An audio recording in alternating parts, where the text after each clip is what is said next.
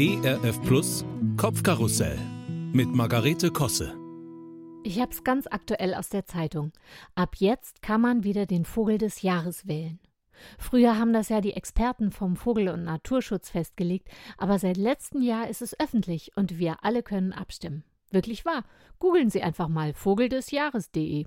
Aktuell ist es ja das Rotkehlchen und zur Auswahl für das kommende Jahr stehen dieses Mal der Feldsperling, der Bluthänfling, die Mehlschwalbe, der Steinschmetzer und der Wiedehopf. Meine Güte, was für ein Namen. Wer denkt sich sowas aus?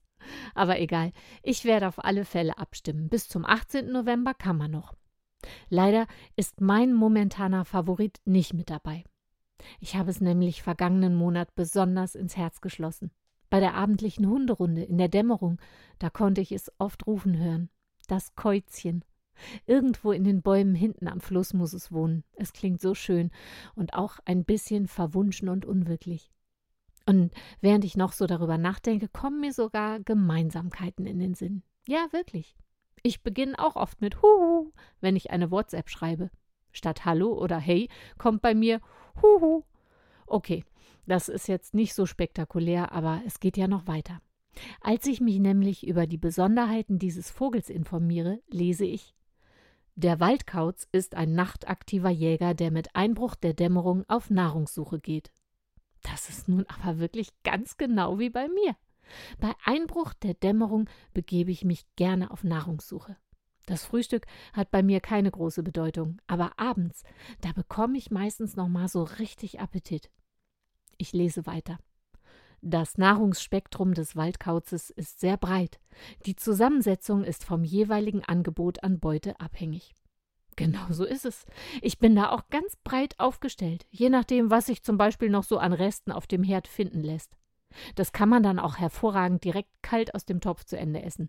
Gerne so zwischen 22 und 23 Uhr, denn um diese Zeit knurrt mir häufig nochmal der Magen oder lyrischer ausgedrückt, handelt es sich bei mir um den nächtlichen Ruf des Pläuzchens. So, was steht hier noch?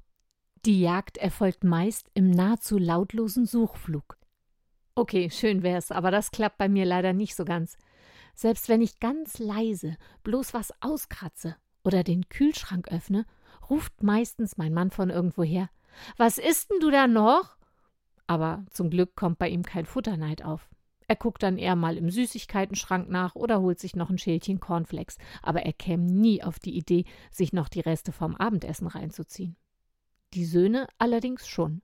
Wenn die zu Hause sind, passiert es nicht selten, dass wir uns unabgesprochen nachts plötzlich alle vorm Kühlschrank wiederfinden. Quasi ein spontanes Mitternachtsmeeting. Ist doch auch schön.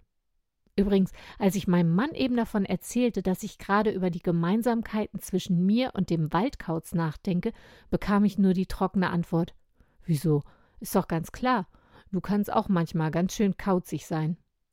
Da habe ich ihm einfach einen Vogel gezeigt.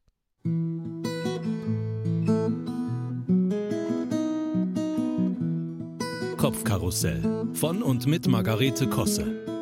Auch in der Audiothek oder als Podcast auf erfplus.de. ERF Plus.